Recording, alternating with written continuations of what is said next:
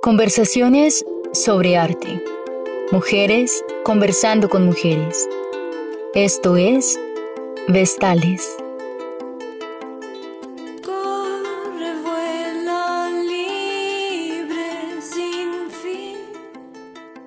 Hola amigas y amigos, este es el podcast de Vestales y les damos la bienvenida. Hoy estaremos hablando Silvia Ramos, la encargada del área de artes plásticas, y Juana Cristina, la encargada del área de música. Estaremos haciendo un análisis de la representación en la protesta social de Colombia en 2021 y tenemos una invitada que es Camila Cadavid. Camila estudió artes visuales y escénicas en la Universidad Javeriana. Es tarotista de oficio desde hace tres años y recientemente empezó a enseñar el arte de, ver e interpretar las imágenes del tarot. Entre sus intereses están el feminismo, el psicoanálisis y la creación, el análisis de imágenes de las mujeres y la violencia en la fotografía, el cine, el teatro y la pintura. Queremos hacer como un análisis juntando las visiones de Camila y lo que es de nuestro grupo hemos analizado. Entonces, para esto, queremos empezar nosotras contándoles ciertas reflexiones o observaciones que hemos hecho a partir de un ejercicio que hicimos en nuestro Instagram de recolectar unas imágenes hechas por mujeres que estuvieron rondando por internet. Entonces, Liz, cuéntanos tus pensamientos. Bueno, yo voy a partir desde cómo ha sido la visión y la experiencia también de estar dentro de la protesta de estar proponiendo espacios de protesta para las mujeres y cómo pues se ha visto, ¿no? Estos espacios también.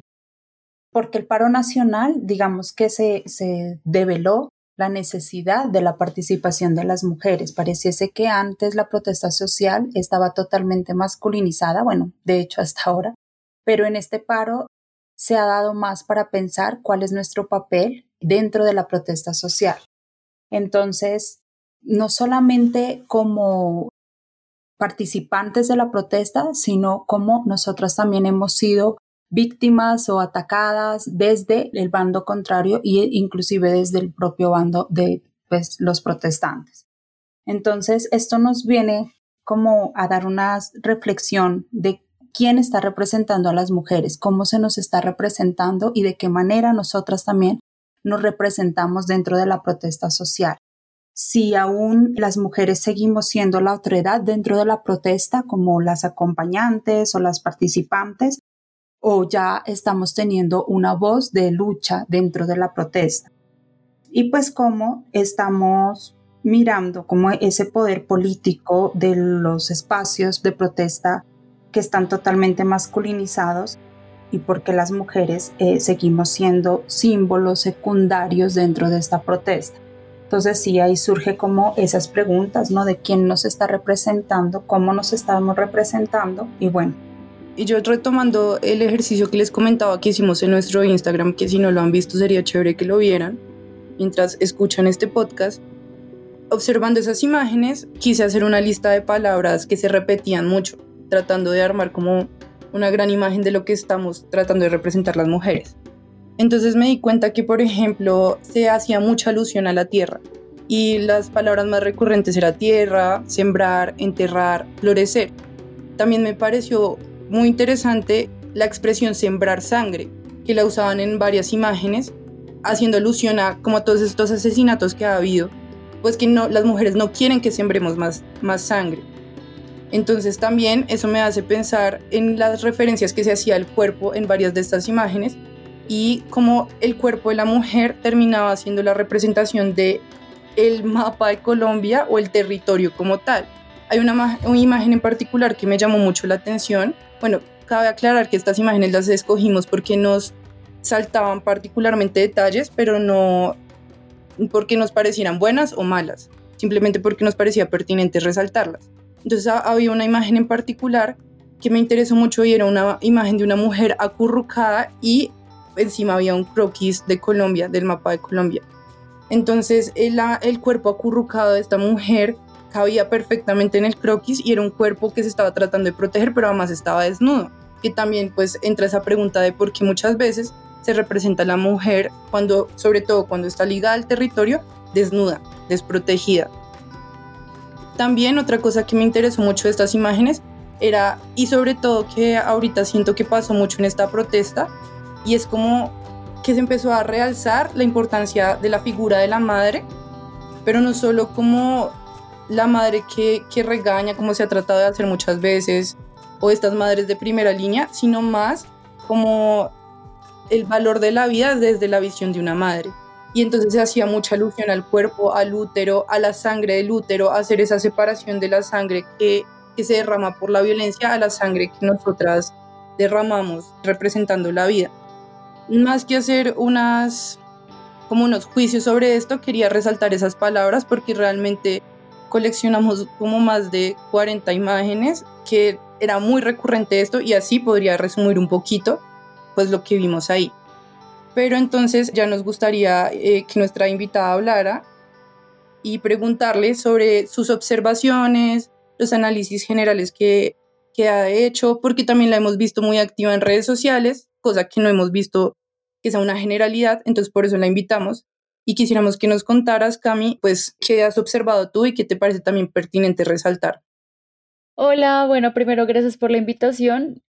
Me encanta mucho pues este proyecto. Creo que es de las cosas feministas, pues como las iniciativas feministas más, más potentes que hay en este momento, a mi modo de ver, porque pues también, además, digamos, de tratar, digamos, las preguntas que a mí más me interesan, que son como el arte y pues el feminismo, pues pienso que es como un espacio de reflexión y sobre todo visibilización del arte de las mujeres que, que hace mucha falta. Entonces, bueno, gracias por, por la invitación.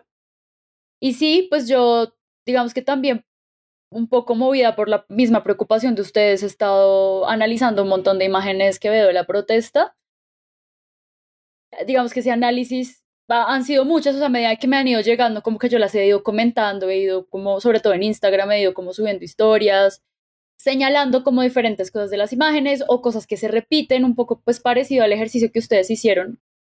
Pues me parece buenísimo como empezar a hacer bancos de imágenes porque creo que se puede hacer algo con eso eventualmente en ese, digamos, ir y venir de las imágenes, yo he identificado como dos grandes, digamos, problemas que me han interesado, me han interesado. Es justamente como cuál es el lugar de la mujer o cuál es el lugar de la imagen de la mujer, más que de la mujer, como, como cómo se construye la imagen de la mujer y para qué le sirve la imagen de la mujer a la protesta. Y por otro lado también, pues la masculinización de la protesta y cómo también está pues el hombre, digamos, que es el protagonista y también, digamos, la narrativa masculina en cuanto como la narrativa guerrerista, la narrativa del héroe, como pues he hecho también como mucho énfasis en, el tema de los monumentos, porque los monumentos pues son, digamos, figuras fálicas alrededor de las cuales se fundan naciones, ¿sí? Entonces como que eso me ha parecido muy curioso que haya como toda una ola de querer derribar estos monumentos, pero también he visto cómo los manifestantes lo que hacen es reemplazar el monumento, porque uno ve que tumban monumentos, pero al mismo tiempo también veo que lo que están haciendo es tomarse fotos monumentales, por ejemplo. Entonces las fotos, digamos, que toman los fotoperiodistas tienen códigos donde se toman desde abajo, el hombre aparece más grande, tiene una bandera, sí, o sea, como que me parece que eso, pues de una me hace pensar en, en esa imagen del monumento y que veo que el, revolucionario le interesa como ocupar este espacio.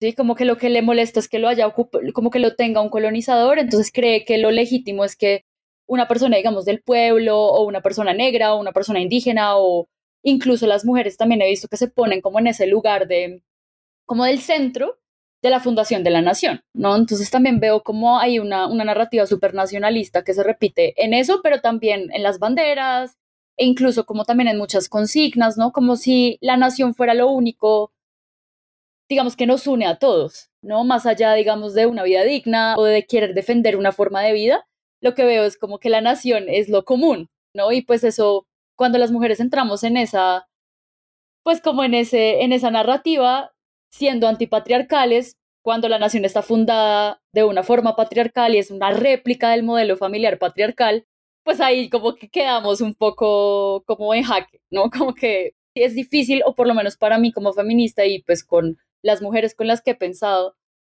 pues es una situación complicada porque no nos sentimos, digamos, identificadas con, más que identificadas, no nos sentimos cómodas haciendo parte de un modelo patriarcal de nación.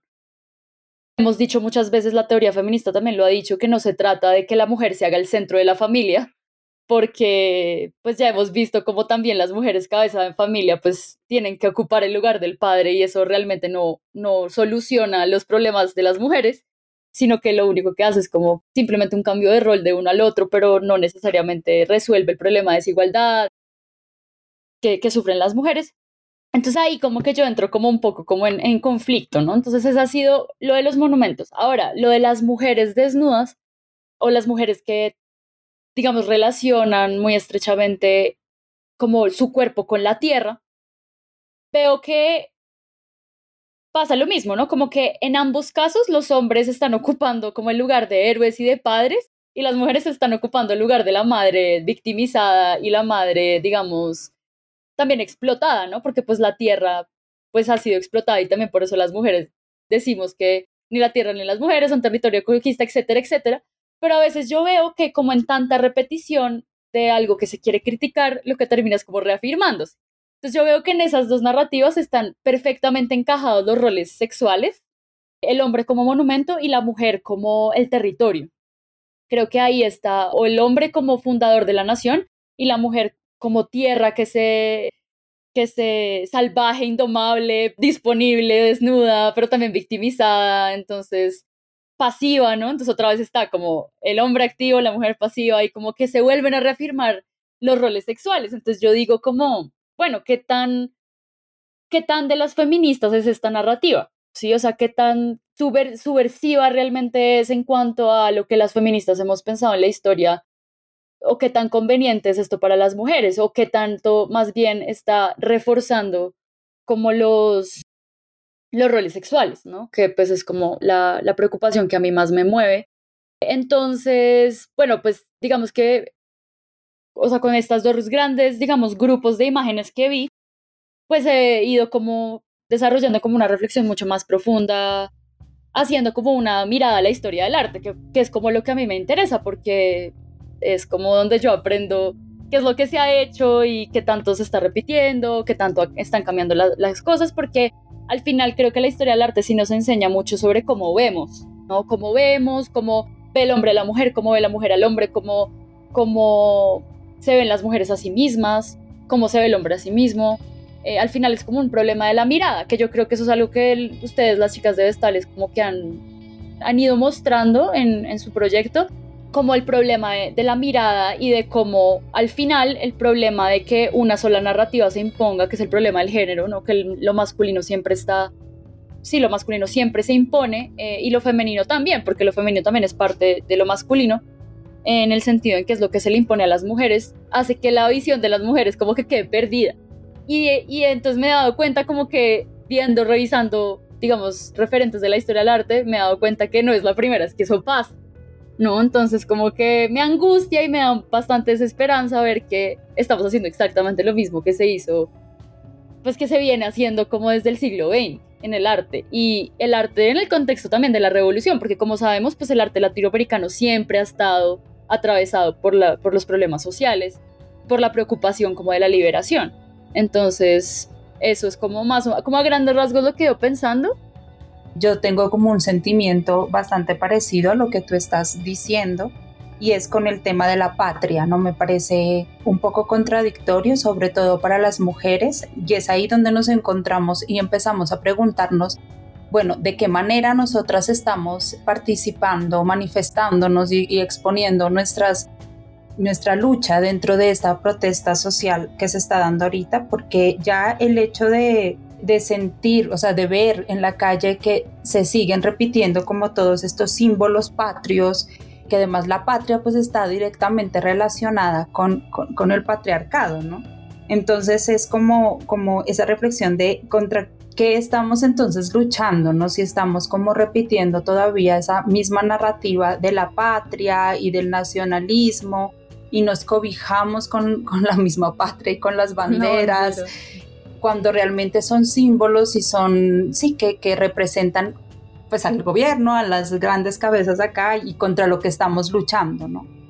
Claro, y sobre todo es reafirmar como el, como la fundación de la nación, ¿sí? Como, porque es que es lo que yo veía en lo de los monumentos, o sea, lo que yo he visto en toda la historia del patriarcado es unos hombres tumbándose unos a otros para ocupar el poder. Y cuando veo tan claramente eso en una, digamos, en expresiones públicas, pues que todo el mundo llama performance, pero al final lo que significa performance es simplemente un gesto público artístico, pues es, es como veo lo mismo y lo veo tan claramente que digo como, oigan, pero... Entonces a veces, por ejemplo, yo veo al, al, no sé, al Simón Bolívar con la bandera encima, como si eso fuera una, como una, una, ¿cómo se llama? Una apropiación. Y yo digo, pero ¿qué está pasando acá? O sea, me parece, a, a, mí sí me parece como potente ver, por ejemplo, el, el pedestal vacío. Pero el pedestal vacío no se deja vacío, sino que la gente va y lo, y lo, lo ocupa. Igual también es interesante, pues, que, que pare, digamos, de estar una cosa rígida todo el tiempo a que pasen y pasen personas. Eso también es interesante. Pero sí me preocupa como, como esta idea de que borrar es una forma de hacer revolución. Porque, pues, digamos que es muy importante uno poder tener tener, digamos, material para poder analizar y reflexionar. Y pues si se borran las cosas, si se borran los nombres, pues como que ahí no ten, las feministas, por ejemplo, no tendríamos de qué, pues, que analizar, que es lo que hemos hecho siempre, analizar cómo piensan los hombres, cómo es el patriarcado, etcétera, etcétera. La representación del héroe, ¿no? O sea, quita un héroe para que el otro también sea el héroe y el otro que pasa y se sube también sea el héroe y todos somos héroes, pero entonces esta se nos está convirtiendo como en una cortina que no nos deja ver las problemáticas que también se están llevando a cabo dentro de la protesta social, porque parece que todo fuera una victoria, ¿sí? O sea, tumbaron el monumento y bravo, montaron el otro monumento y bravo. No, y mataron a alguien y bravo, porque es, porque es el sacrificio, entre comillas, el sacrificio para la lucha, y le agradecemos al héroe que, que dio su vida por esto, ¿no? Entonces es, ay, yo, y saben que me he cuestionado en serio mucho con todo esto, yo digo, oigan, no, en serio, pues yo, o sea, no sé, como todo lo que se lee sobre las revoluciones, yo digo, ¿cómo será que si fue así? O como que empiezo a dudar, como, pues pucha, ¿será que esta persona sí se sacrificó por la revolución o simplemente lo mataron y él pensó que nunca lo iban a matar? Sí, o sea, como que realmente empiezo a cuestionarme como ese cuento, es que a veces pareciera, en serio, como la fantasía infantil de los niños de ser el héroe, y los veo adultos queriendo cumplir esa fantasía infantil, y me parece como, fue, pucha, estamos en manos de estas personas, como estas personas son los que gobiernan el país. Entonces ahí, ahí a mí me, pues no sé, yo entro como en parálisis porque pues no me siento para nada cómoda con eso siendo feminista, o sea, para nada.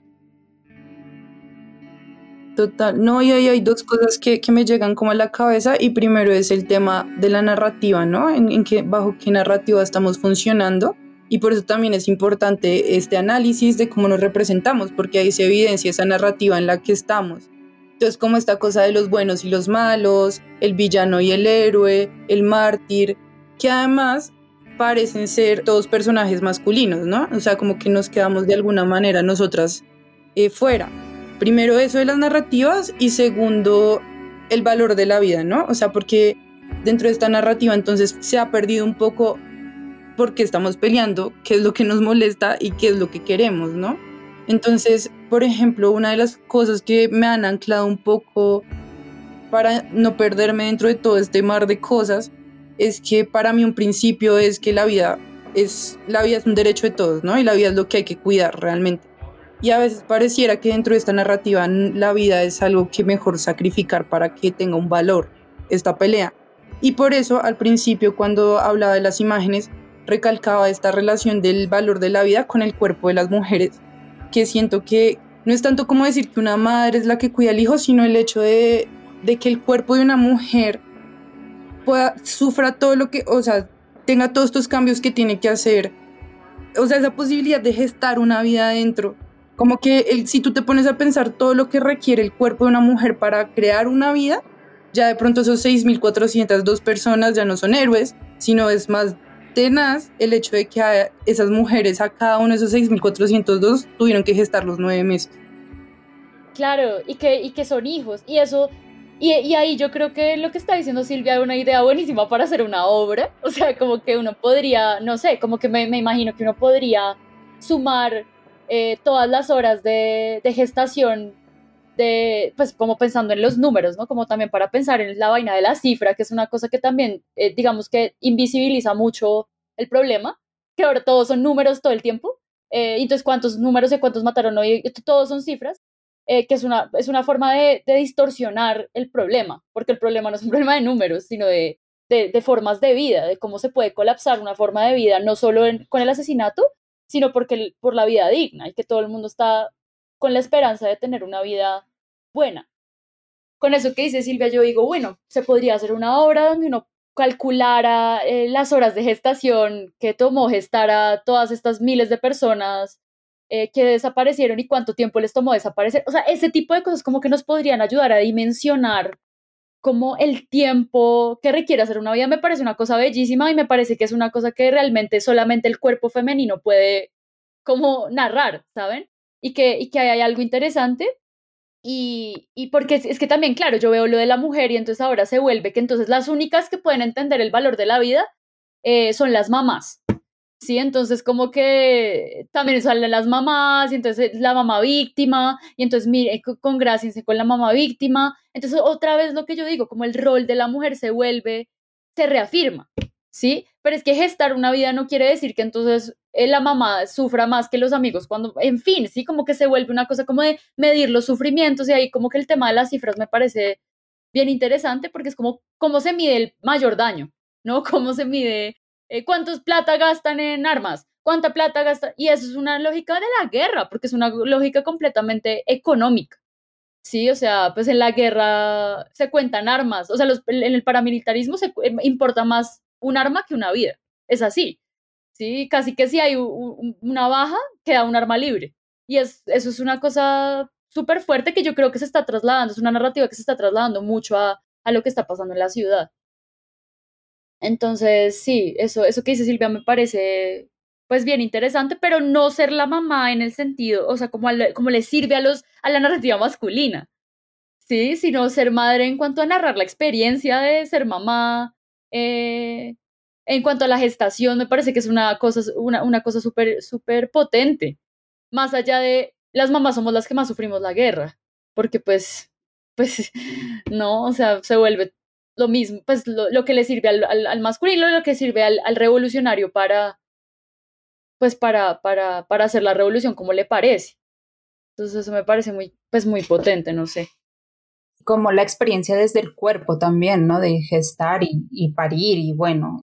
Y otra cosa que se me viene a la cabeza cuando estamos hablando de esto del cuerpo y de la mamá como la que da la bendición, ¿no? Es el papel del, que, del hijo que se va encapuchado y la mamá es la que se queda en la casa dándole la bendición, ¿no? Pero se nos olvida y se les olvida, pues, y se ha invisibilizado un montón que el cuerpo de las mujeres es el que está sujeto a violencias dentro y fuera de la protesta y que esto es así, es, es una realidad continua para nosotras y pues que dentro de esta protesta social que se ha dado ahorita en Colombia es el cuerpo de las mujeres eh, también, o sea, no solamente porque los, los, los hombres, primera línea, bueno, y toda esta, esta cosa tan masculinizada de la protesta es nosotros ponemos el cuerpo, pero realmente eh, de una forma más privada y de una forma más, eh, sí, como invisible, las mujeres estamos también exponiendo nuestro cuerpo y de hecho, pues aquí hay unas cifras, hablando de cifras, de muchas mujeres que han sido abusadas sexualmente, también asesinadas, ¿no? Entonces esto pues es como que revela esa condición de desigualdad, digámoslo, dentro de la protesta social, ¿no? De cómo como que pasa algo con el héroe que colocaron ahí en, redes y en un momento y pues la noticia se extiende y se extiende, a diferencia de que cuando pasa algo con las mujeres es algo como, como sí, tenaz y ya, Sí, como si hubiera ya una, un, ojo acostumbrado a esa violencia. ¿no? Exacto, ¿no? Es, es, como una normalización de, bueno, pues a las mujeres les pasa eso, ¿no? Y además como, eh, como, se, como legitimar también eso de, de las acciones entre los varones, ¿sí? Porque es que no nos olvidemos que también han habido mujeres abusadas dentro de la protesta por los mismos protestantes, ¿no? Entonces es como que, eh, bueno, al tombo sí, pero al protestante, uy, cagada, pero no hablemos de eso, sí, como, como el secreto de la familia, ¿no? No, y eso que, eso que dice Juana me lleva a una cosa importantísima, pues que, que, que también he estado como publicando en, en redes, y es el caso mexicano, ¿sí? El caso de la Revolución Mexicana, donde se, digamos, toda la narrativa, no solamente durante la, la, revolución, sino después, porque recordemos que México es un país que, en el que sí hubo revolución, ¿sí? o sea que podemos saber qué pasa después de una revolución si vemos hacia México. Eh, en México los protagonistas de la revolución fueron los hombres, pero se sabe que la base de la revolución fueron las mujeres, ¿sí? Eh, digamos, en, medio de las limitaciones del rol impuesto a la mujer de la casa, de ser madres, de ser cuidadoras, eh, gracias a ellas se, logró la revolución, pero ellas no están, digamos, en los libros, ni están como en el, arte revolucionario, y ahí es donde entra como eh, el muralismo mexicano, que es un arte post-revolucionario, porque la cosa que ocurre después de una revolución es que quedan, pues las naciones quedan como sin identidad de alguna manera, quedan como, bueno, y ahora hay que, hay, hay que volver a construir esto. En las revoluciones de verdad, no las revoluciones de, de Instagram, sino las de, o sea, las revoluciones donde se hace la redistribución de tierras, que es la definición de una revolución, ¿no? Eh, en el caso mexicano, ese, digamos que ese, esa pregunta de qué es México fue la que llevó a, a que se, se, se, produjera como este arte revolucionado que es el muralismo, ¿no? O sea, si ustedes se ponen a consultar libros de historia del arte, latino, el arte latinoamericano va a tener una sección muy pequeña, luego esa, la mayoría de esa sección va a ser México, ¿sí? Porque tampoco hubo, digamos que no hubo mucha atención hacia el otro que se hacía en Latinoamérica, pero sobre todo, pues el, el muralismo mexicano fue una de las, digamos, de los movimientos eh, artísticos más importantes del siglo XX. Y, y lo interesante es ver la intención detrás de ese arte, ¿sí? porque es que el arte no se hace porque sí, ni porque en sí mismo sea chévere reunirse a hacer cosas, sino porque la pregunta que estaba detrás de eso es, vamos a construir un México nuevo, ¿sí? Entonces, por eso el muralismo, pues es, es importantísimo que sea público, ¿sí? Es un arte que es grande, es colosal, es monumental, porque tenían que reemplazar, fíjense, las figuras, eh, digamos, del poder previo. Entonces tenían que reemplazarlas con qué? Con la narrativa, con el macho mexicano, con el, el tipo propiamente mexicano. Y ahí es que aparece también esta figura importantísima del pues de, que se volvió mundial también el estereotipo del macho mexicano, por eso, en parte porque, porque es el revolucionario mexicano. Y entonces ahí es que el muralismo empieza a explotar. Ahora, ¿qué pasa? Las mujeres no podían participar del muralismo. A las mujeres las, las tenían, eh, las mujeres artistas, eh, las, las, como siempre, las limitaron al espacio de lo privado y en el caso del, del arte, lo privado sería la pintura de caballete. Entonces las mujeres estaban pintando pintura de caballete, haciendo bodegones y además unos bodegones preciosos, o sea, em, estaba, estaba, pues entre ellas está pues Fría Calo, pero también está eh, Remedios Varo. Hay unos bodegones, esperen que lo tengo acá anotado. Ah, bueno, María Izquierdo también está. Ay, estos bodegones, espérense que se me olvida el nombre de ella. Que es el llamado, digamos, arte intimista, ¿no? Que es como el arte de la vida privada, que los mexicanos hombres, digamos, que tenían la voz principal en el arte mexicano, no consideraban importante para la construcción de una identidad mexicana. Entonces esa visión de lo íntimo de la casa, de además los bodegones que eran del altar de muertos, de la comida mexicana, del arte popular, ¿sí? Que hacían las mujeres, de los tejidos, de lo que se vendía en la calle, o sea, eso no les parecía importante, lo importante les parecía el arte histórico, porque eso es otra cosa importante. O sea, los, los, los murales están hechos para contar historia, la historia de México. Pero entonces esto no les parecía importante, sino que era como simplemente el arte chiquito, el arte íntimo, y eso pues no fue tomado en cuenta durante la construcción de la identidad mexicana. ¿Y qué tenemos hoy? Pues un país donde lo que prima es el machismo y la voz de la mujer no, no sigue sin, tener, sin, sin, tener, eh, sin tenerse en cuenta.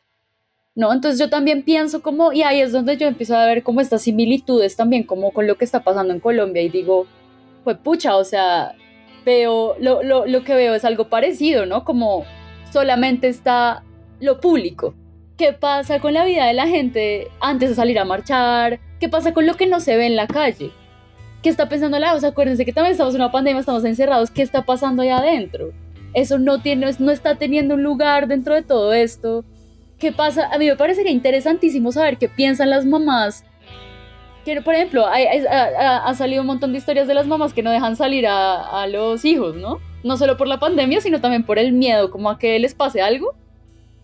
O sea, hay, algo, hay, un testimonio interesantísimo y que además tiene muchas razones, más allá de, lo, de, de, la caricaturización de la mamá, que la mamá es facha, o que la mamá es bruta, o que la mamá es religiosa, porque eso también se ve mucho.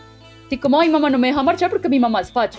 Como no, de pronto tu mamá tiene una preocupación genuina y de pronto a tu mamá le, lo que diga tu mamá es importante, ¿no? Como, como que creo que eso no, no está teniendo, más allá de la ridiculización, ridiculización el chiste y el meme, no está teniendo realmente como una visibilidad. Entonces yo sí me pregunto qué pasa ahí. O sea...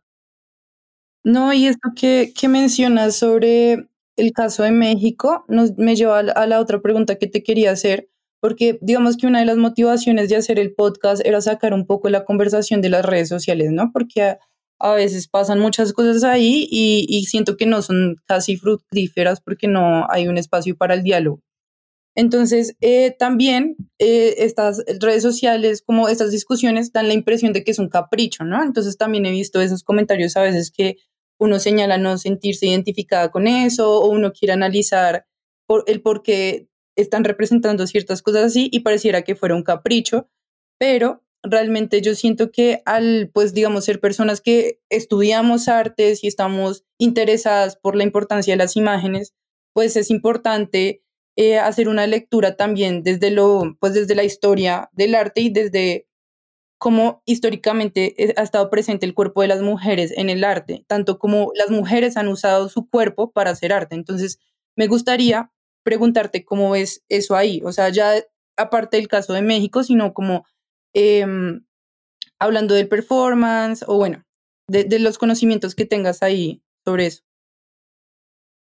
Bueno, pues hay una cosa muy importante eh, pues resaltar y es que el arte del cuerpo, el llamado arte del cuerpo, así se le llama en Latinoamérica al performance, eh, es, digamos que tuvo sus inicios eh, con las mujeres, ¿sí? Y, en Estados Unidos también. O sea, el arte del cuerpo el performance, digamos, en, en, la narrativa de la historia del arte, es un arte de mujeres, ¿sí? Porque justamente son las mujeres las que se diferencian de los hombres por su cuerpo, por su cuerpo sexuado.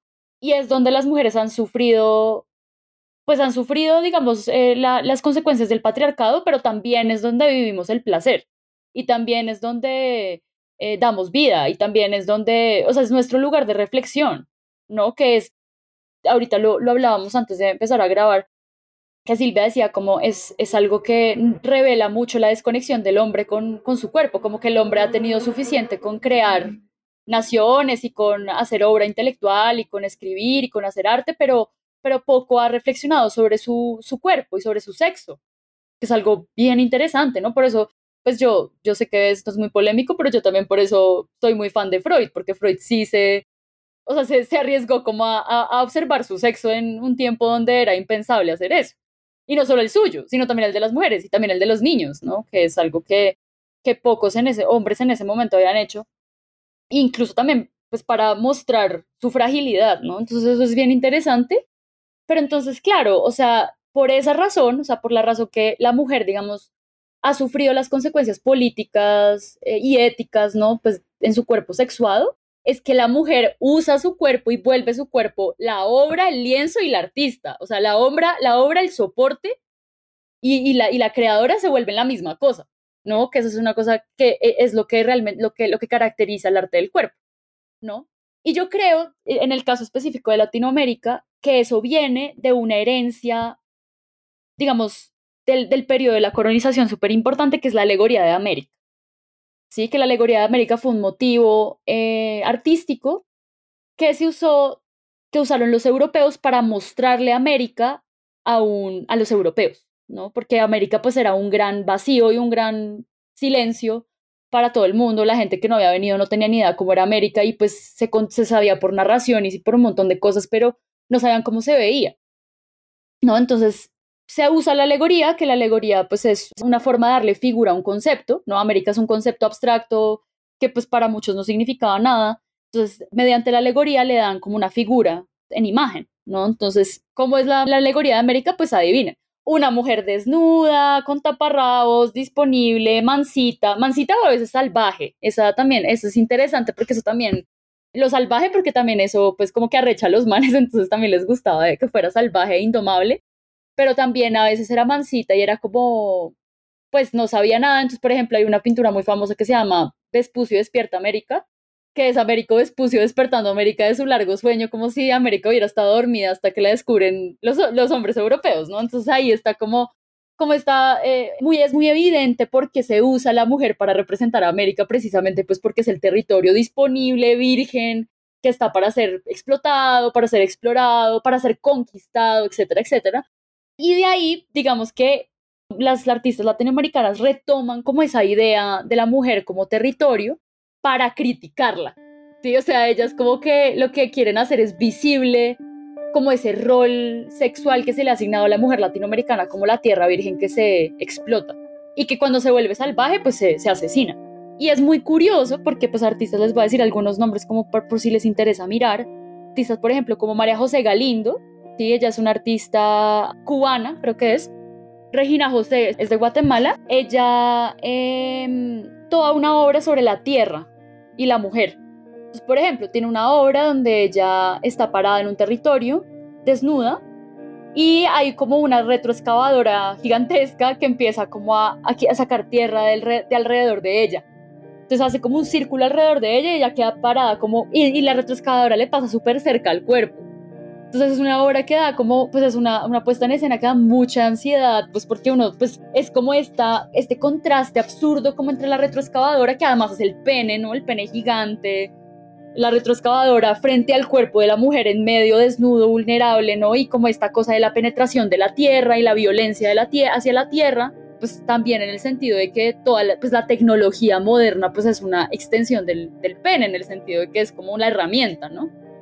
Entonces sale como toda esta tierra y ella queda parada como en un pedacito de tierra súper chiquito y es muy impresionante porque uno logra ver como ese contraste, ¿no? Como el mundo moderno, la mujer y la mujer en relación con el mundo natural y como la mujer pasiva, ¿no? La mujer que no hace nada mientras todo eso está pasando alrededor de ella. Y es muy chévere porque eso sí muestra, digamos, la mirada estereotípica de la mujer, o sea, eso sí muestra como una mirada, pues que digamos, cuando, cuando yo digo que es colonial me refiero a que también la mirada indígena fue así. O sea, cuando, cuando ocurrió la colonia, los dos sistemas de creencias coincidieron en que la mujer era la tierra no solamente el, sistema de pensamiento europeo no vino a imponer esa idea. Esa idea ya estaba acá y por eso la colonia tuvo éxito. Porque en eso estaban de acuerdo, ¿sí? Entonces, eh, y por eso empezaron a unir deidades, rocas donde la, la, mujer, la virgen es el cerro, ¿no? Precisamente porque ambas son figuras femeninas que se explotan, no solamente para el pensamiento europeo, ¿no? Entonces, eh, artistas como ella retoman esta idea, pero claro, como solo se hace eso. Entonces ella duró un montón de tiempo haciendo ese tipo de cosas. Tiene otra obra donde ella está cubierta de tierra en una bandeja de morgue y vienen y la lavan, y la lavan. los, los, participantes lavan la tierra de ella, que es una obra súper fuerte, pero muy interesante. Porque pues obviamente pues uno se imagina el cadáver, ¿no? O sea, como que... Y ella está también ahí pasiva. La mayoría de las obras de ella son ella quieta. Con Ana, Mendieta también pasa algo parecido. Ana Mendieta pues es una cubana, pero también es, eh, pues vive mucho tiempo en Estados Unidos, entonces ya tenía una nostalgia muy grande con Cuba y como con la santería y como con la cultura cubana, pero también eso hace que su mirada como pues agringada también hizo que ella idealizara mucho Cuba.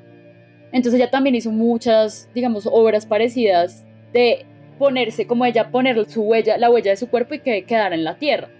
¿no? Que se llama Siluetas, una serie una serie de muchas imágenes donde ella se hace como huella, se pone en un lugar y luego se levanta y queda como la huella de su cuerpo en, en la tierra. Pero fíjense que en, eso, en esas obras sí se revela algo sobre la, digamos, la mirada que se ha tenido de la mujer, la mirada masculina hacia la mujer, pero se reafirma en el sentido que la mujer siempre está pasiva, está desnuda siempre, y eso pasaba pues en los 60 porque pues también era como el primer momento en el que se empezó a hacer eso y como que las mujeres estaban explorando.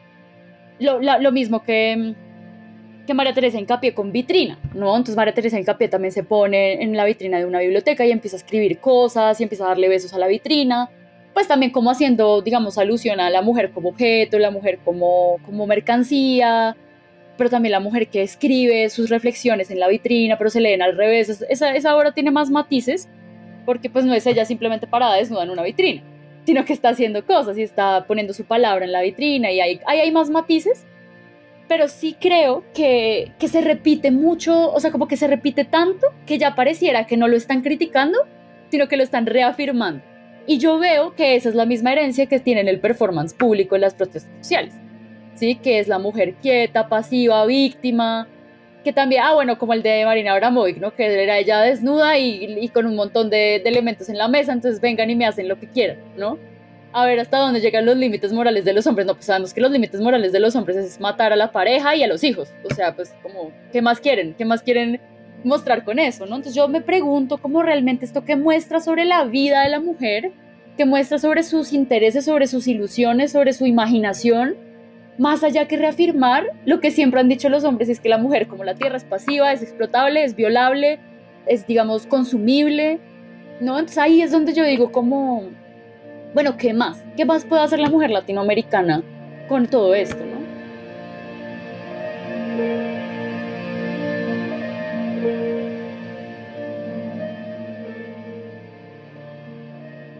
Vestales es un proyecto autosostenido si te interesa nuestro trabajo y deseas apoyarlo, visita nuestro Instagram y Facebook Proyecto Vestales. Encontrarás el enlace para ofrecer tu apoyo. Gracias.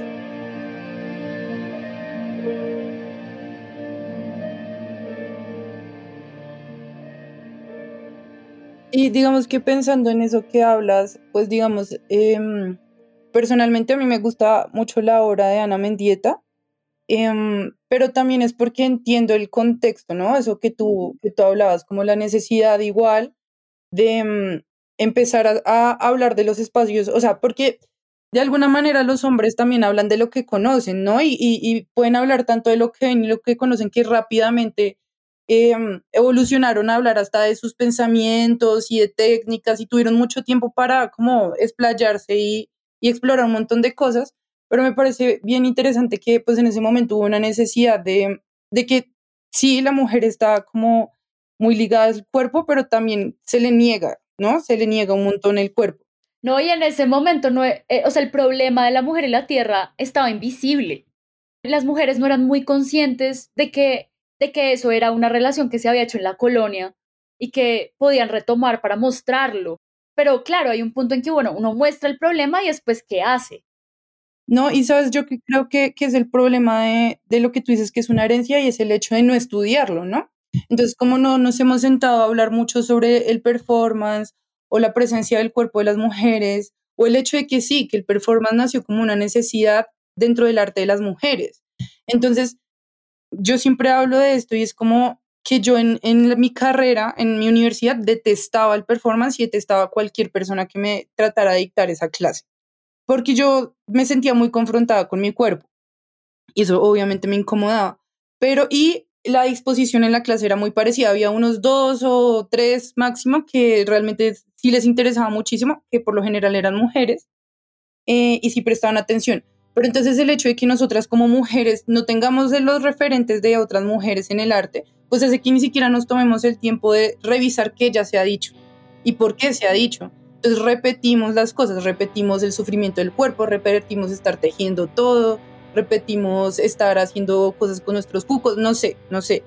Pues lo digo así como a la ligera porque igual pues yo trabajo con sangre menstrual, entonces no soy quien para hablar tanto. Pero depende de qué se hace. Sí, es como una ignorancia frente al frente a nuestra historia como mujeres, ¿no? De, en el arte. Y eso me, me lleva a mí a una pregunta grande y es como lo del intimismo, ¿no? Porque, porque entonces, claro, o sea, es verdad que la, pues es que el lugar de la mujer en la sociedad ha sido muy limitado, espero que todos estemos de acuerdo con eso y que no, ahora, digamos, no sea también una de esas cosas que se está poniendo en duda. como, eh, como espero que todos podamos coincidir en que la mujer ha tenido un espacio muy limitado porque ha sido el espacio que el hombre le ha dejado porque no quiere hacer eso. O sea, el hombre le ha dejado a la mujer las tareas que él no quiere hacer, como en el muralismo, ¿no?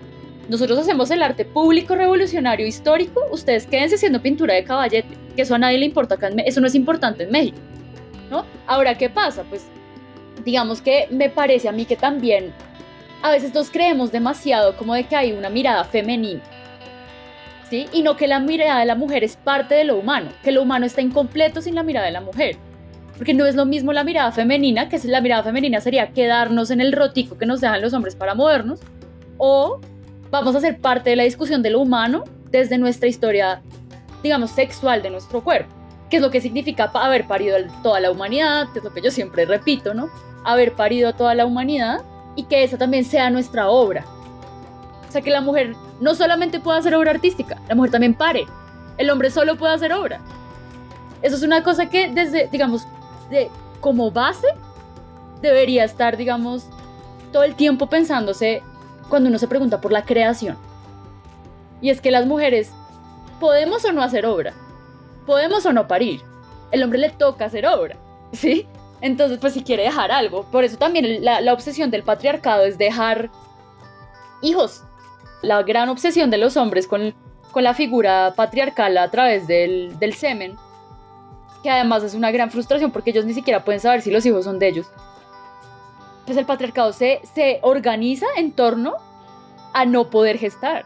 Por eso se inventan el patriarcado. Entonces yo creo que ahí, o sea, el arte siempre va a estar incompleto sin tener en cuenta digamos, la, mirada de la mujer como cuerpo particular y diferenciado del del hombre. Porque es que al final, la, digamos, la, la diferencia fundamental es, son los sexos. Entonces eso también, pues creo que es algo súper importante y de hecho hace poco me llegó un regalo, un regalo que fue un es un libro de Rosalind Krauss, que es una crítica de arte gringa, que se llama Bachelors, donde ella analiza pues el surreal, la escultura surrealista europea que además sabemos que el surrealismo, el surrealismo pues es uno de los movimientos más misóginos, de las vanguardias más misóginas, porque el surrealismo se trata de liberar el deseo.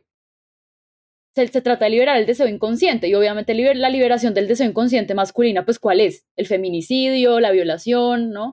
Entonces es una de las, de las más, más eh, misóginas que hay. Basta también con ver la obra de Ali, que es completamente pues pero que también es buenísimo verla para poder hablar de eso. No estoy llamando a cancelar a Dalí para nada, por favor, no, no me malinterpreten.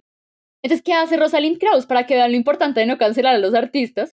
Rosalind Krauss lo que hace es hacer un análisis de la escultura surrealista europea y mostrar cómo el cuerpo de la mujer se violenta, se contorsiona, ¿sí? Como el cuerpo de la mujer se vuelve como esta cosa para, para moldear al, deseo de los hombres, porque eso es lo que pasa en la escultura surrealista. Y luego toma como unas mujeres fotógrafas y habla como desde la fotografía estas mujeres responden a la escultura surrealista y como la fotografía se vuelve el lugar de liberación de la mujer de eso que el surrealismo había impuesto a, la forma de ver a la mujer desde la escultura es una cosa maravillosa, o sea, por favor, si pueden buscar ese libro, pues es un libro como, pues, como es crítica del arte, historiadora, es un poco harto porque tiene muchos referentes y uno como que no entiende tanto. Pero las imágenes que, yo, yo siento que con solo ver las imágenes uno ya puede entender mucho de esto. Entonces, no sé, veo como, o sea, yo siento que hay una cosa en la que se, se relacionan mucho, la, digamos, la historia de las mujeres en el arte con también la historia del arte latinoamericano y es que el arte latinoamericano moderno siempre fue una respuesta a Europa. Sí, o sea, siempre fue como agarrar lo europeo, eh, cambiarlo, transformarlo, apropiárselo, eh, revelarlo, criticarlo, ¿sí? Y eso es una verdad del arte, o sea, el arte latinoamericano, digamos no es algo propiamente latinoamericano en un sentido purista, sino que es retomar lo europeo y, subvertirlo, ¿sí? Eh, yo siento que el caso de las mujeres es algo parecido.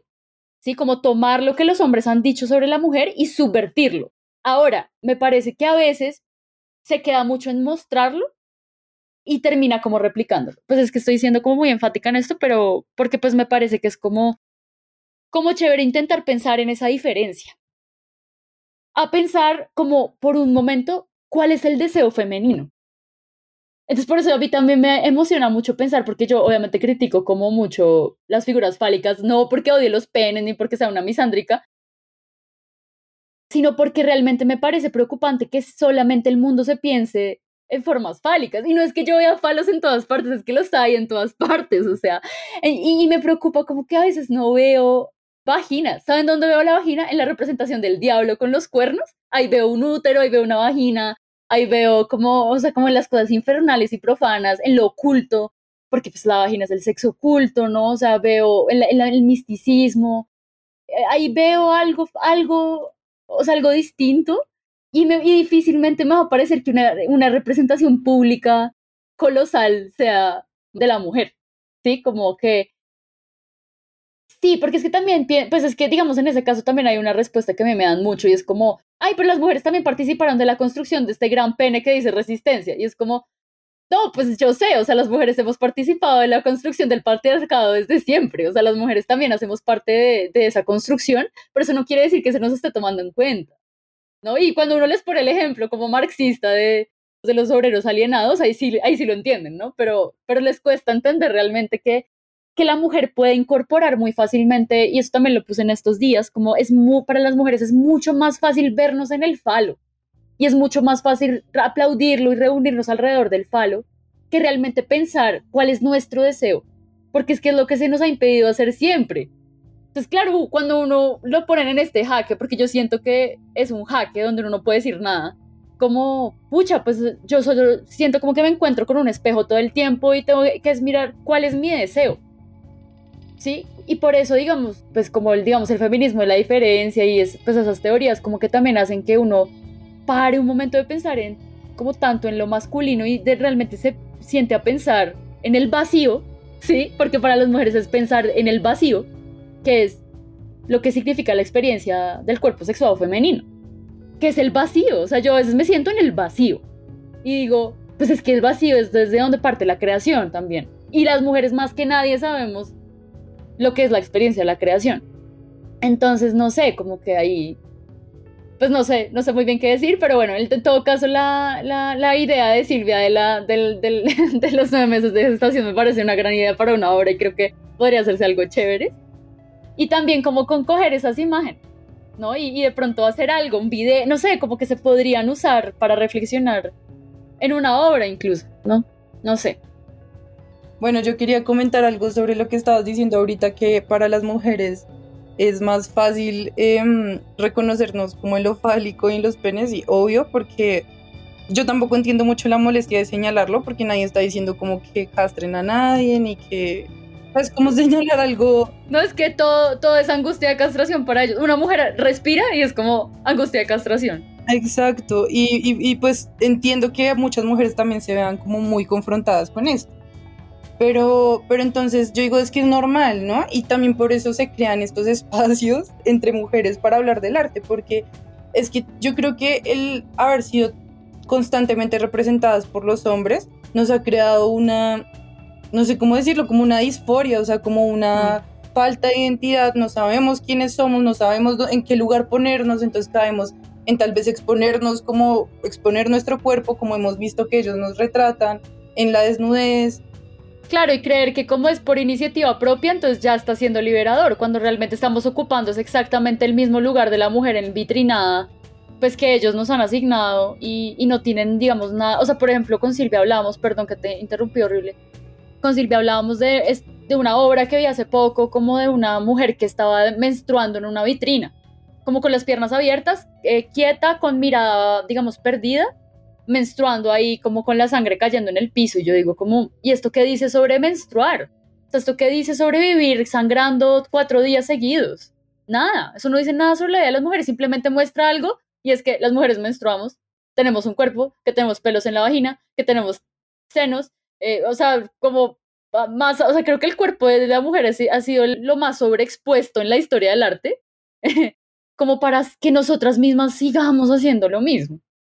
Eh, no, tranquila. Entonces sí, quería como hablar de eso, también eh, conectando como con el hecho de que estemos en este espacio, en el espacio que nosotras hemos propuesto, y es el darnos el chance de entre nosotras, eh, entre un porque tampoco es juzgar, ¿no? O sea, porque a veces siento que la gente se siente muy atacada cuando se le señalan cosas que tal vez uno quiere preguntar, no estamos muy acostumbrados a, al debate, ni al diálogo, ni al cuestionamiento, Pero entonces es como una invitación de, hey, todas estamos muy perdidas, es verdad, porque no hemos tenido referentes, no hemos tenido no sé qué, pero entonces juntémonos para hablar y entre muchas armemos como, hagámonos una idea de hacia dónde vamos y complejicemos, ¿no? Yo siempre repito esto, complejicemos la mirada frente al arte de las mujeres, ¿qué hacemos las mujeres? Em, y pues eso es, eso implica, eso incluye eh, las imágenes que se producen durante el paro, porque igual se están, de alguna manera se tratan como arte, pero a la vez no se pueden criticar como arte, entonces entramos ahí en una, en una cuestión rarísima, pero Cris quería decir algo antes de que yo diera paso a la otra pregunta. Sí, justamente quería decir eso, ¿no? Que el hecho de que de pronto em, ha sido como significativo el tema de la protesta social en este momento en, en este país, con todo lo que pasa, pero eso no quiere decir que, que todo tenga que ser aprobado o que, bueno, no esté sujeto tampoco a, a, tener otro tipo de reflexiones, ¿no?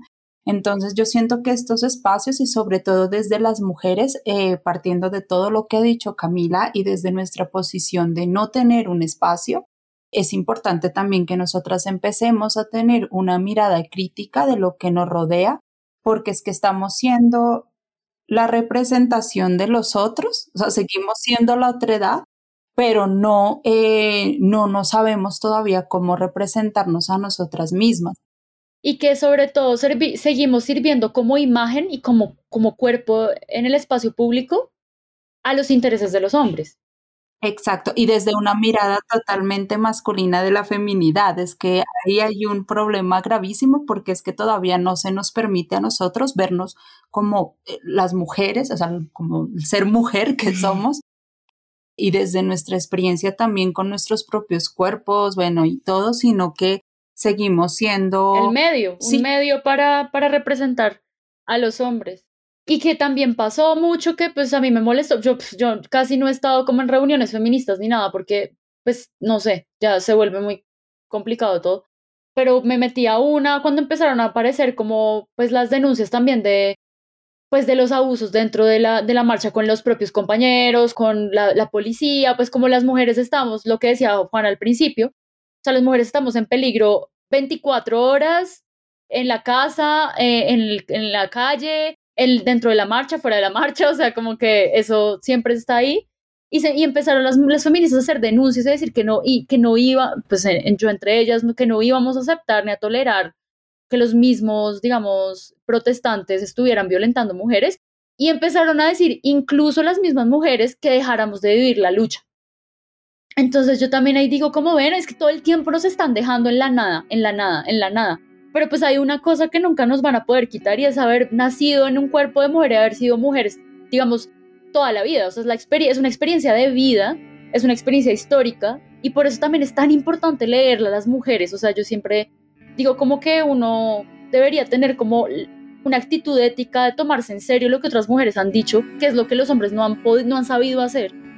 Tomarse en serio lo que otras mujeres han dicho, sean europeas, de la India, de lo que sea, todas las, experiencias de las mujeres nos van a decir algo sobre nuestra experiencia personal.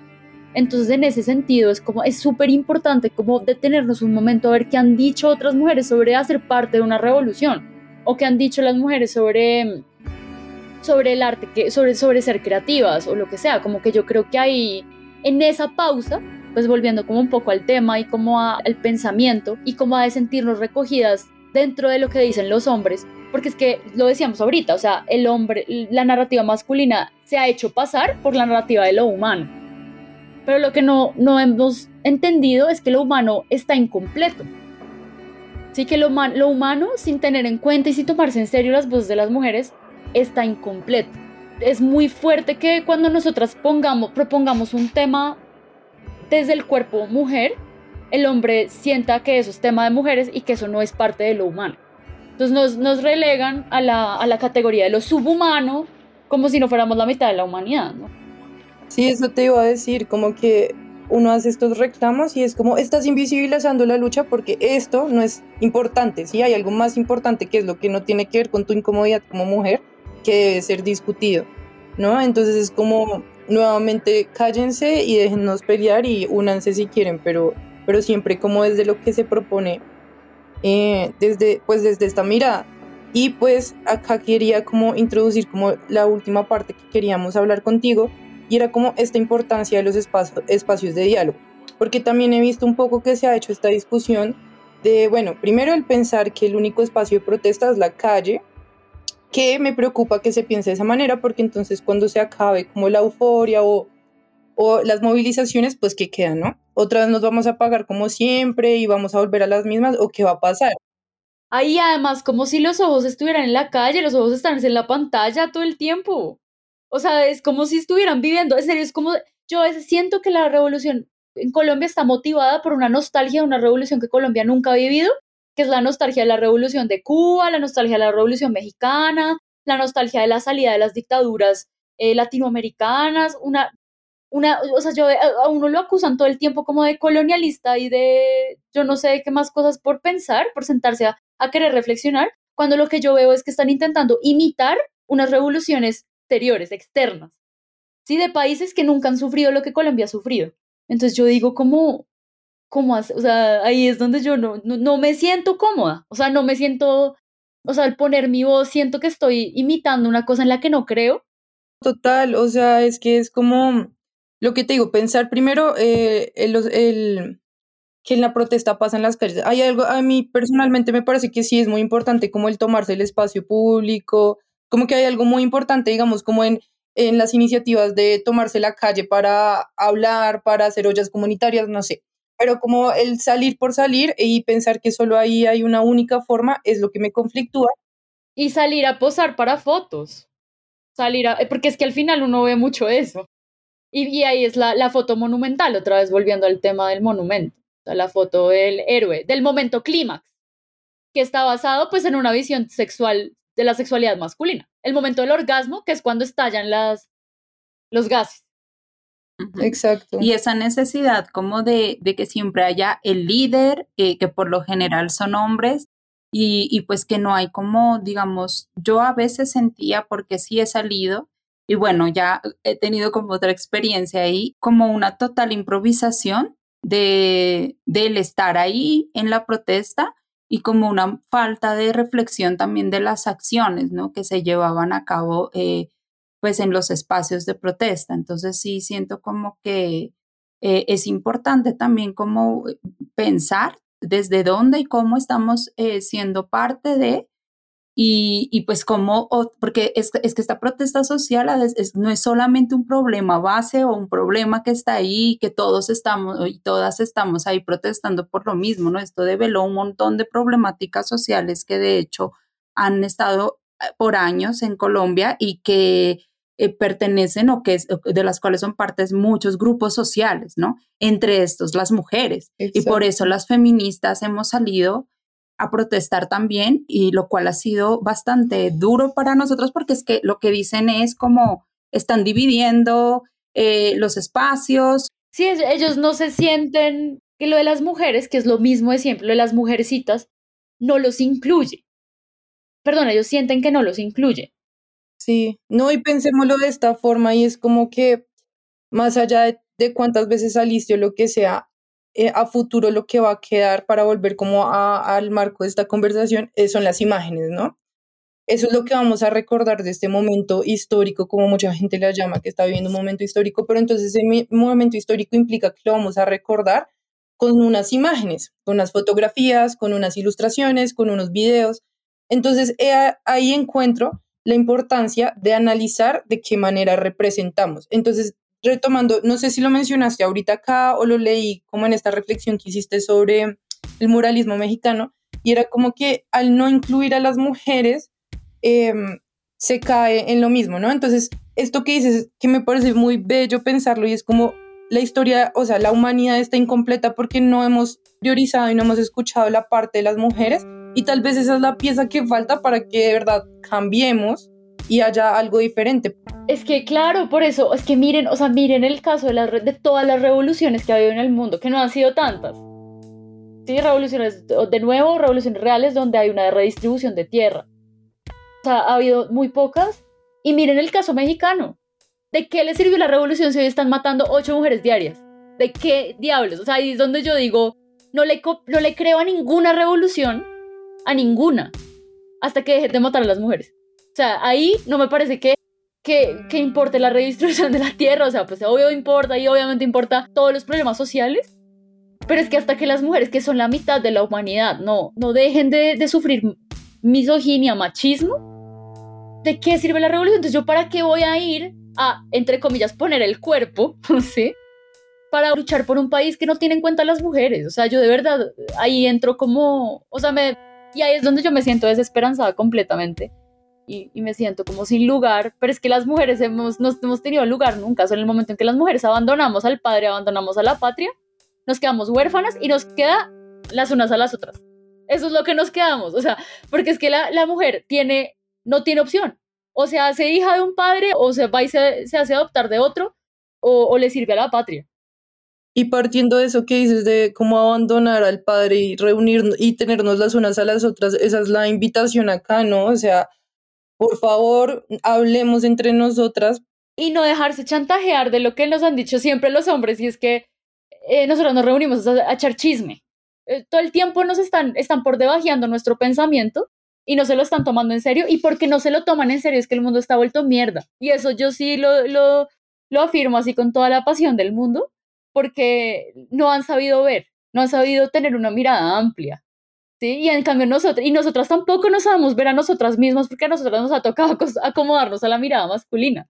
No, y es que hay mucho, hay mucho miedo a, al ver y yo creo que aunque nosotros estemos bajo esa falsa ilusión de que ahorita se puede hablar más o que hay más inclusión y eso realmente no, o sea, realmente yo siento que nosotras todavía tenemos mucho miedo a ponernos primero y hablar y de hecho a eso quería ir ahorita y era como a la importancia de estos espacios de reflexión dentro de la protesta, así como que no tenemos que ir todos corriendo al mismo ritmo y mejor dicho súper aceleradas, sino que tienen que existir estas pausas y tienen que existir la conversación para que nosotros nos demos cuenta también, porque las imágenes hablan también de un inconsciente colectivo. O sea, ¿qué hay en ese inconsciente colectivo?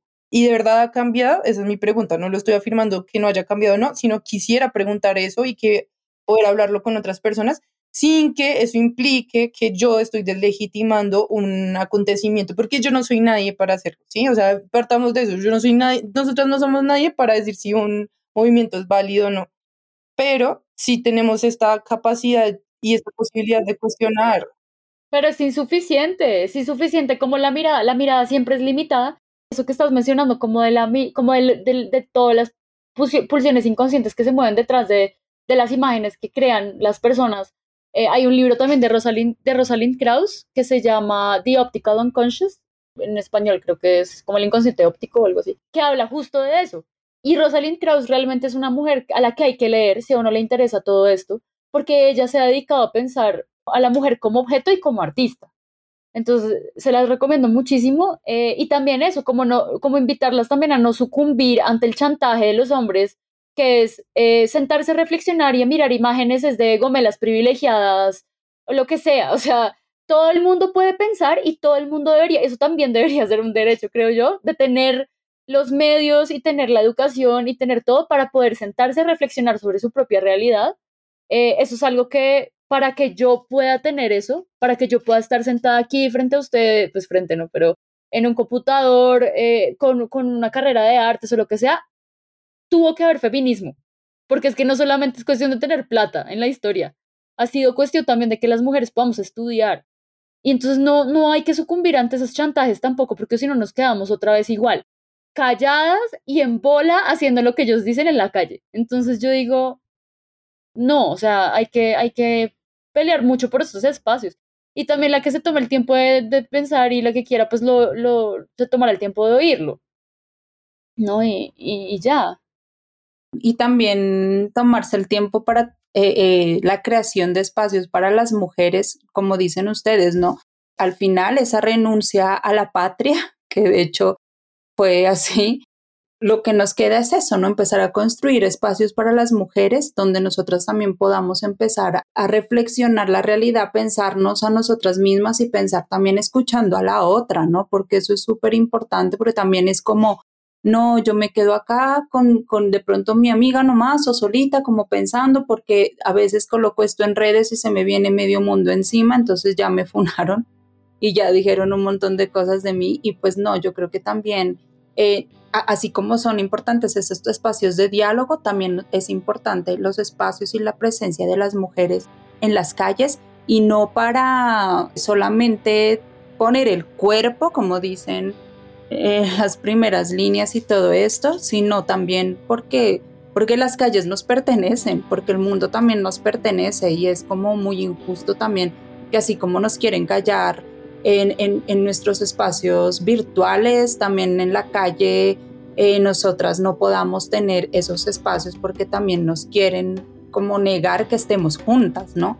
Eh, o, que haga, o que nos manifestemos también, eh, no sé, sobre las paredes, sobre desde la manera, pues, y desde la protesta feminista también, porque también tenemos que hablar un poco de, la protesta, de lo que es la protesta feminista, ¿no?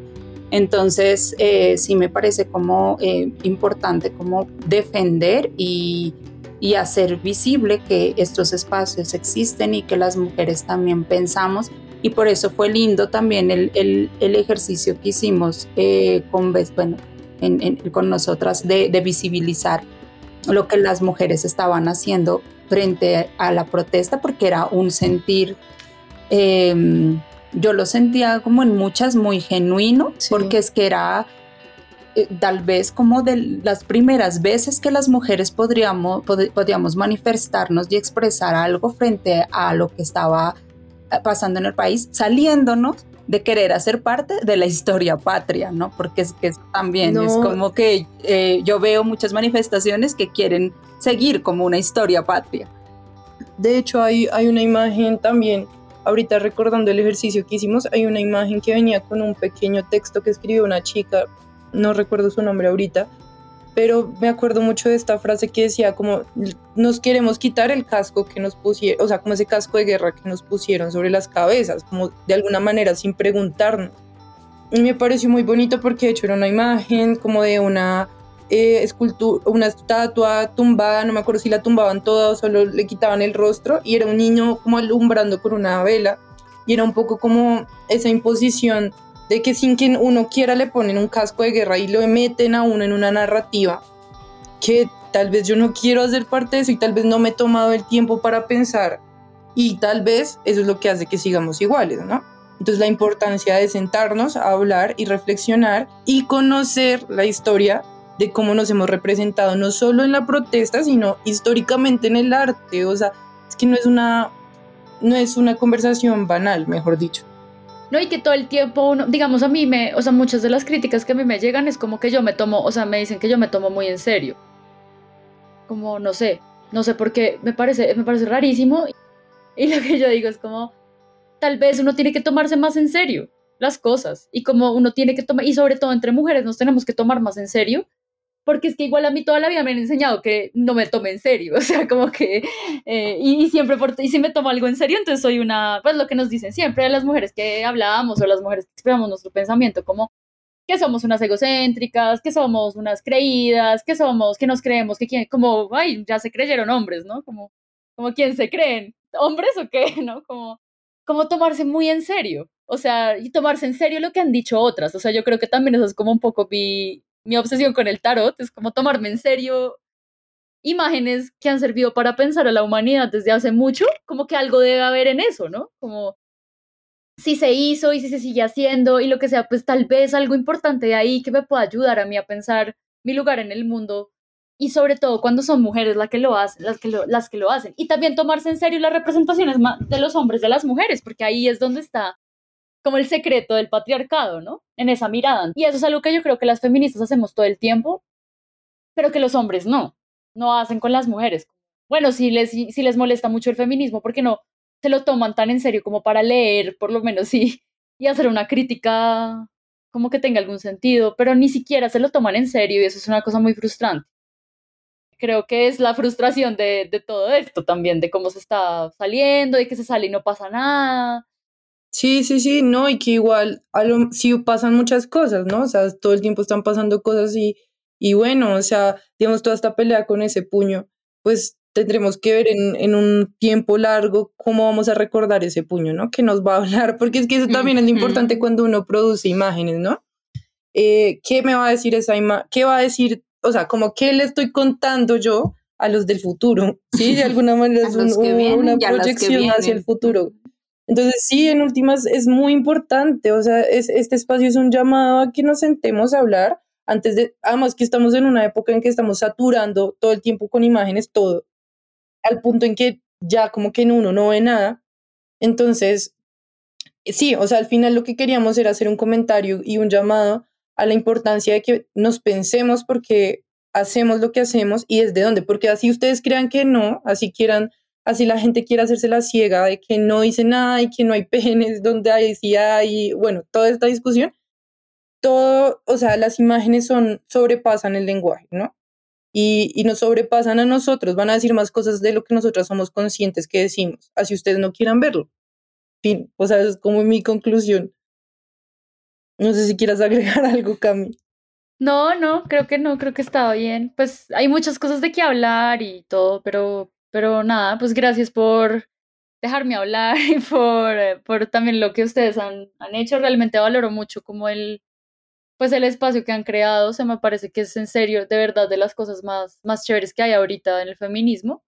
Entonces, gracias. Y nada, ahí estamos haciendo cosas y pensando cosas juntas, ojalá en un futuro también. Sí, claro que sí. Muchas gracias a ti por ser tan generosa con y por no tener miedo, sobre todo. No, ya, ya no me da miedo. ya, ya, ya perdí todo, todo el miedo, no me importa. muchas gracias Camila, de verdad, eh, siempre es un placer escucharte y, y pues bueno, eh, invitados a, a, dejar como también em, ese sesgo, ¿no? A pensarnos y a ser críticos frente a lo que está pasando, ¿no? Porque no podemos simplemente aplaudir y aprobar todo lo que nos muestra. Bueno, eh, muchas gracias y nos vemos en la próxima.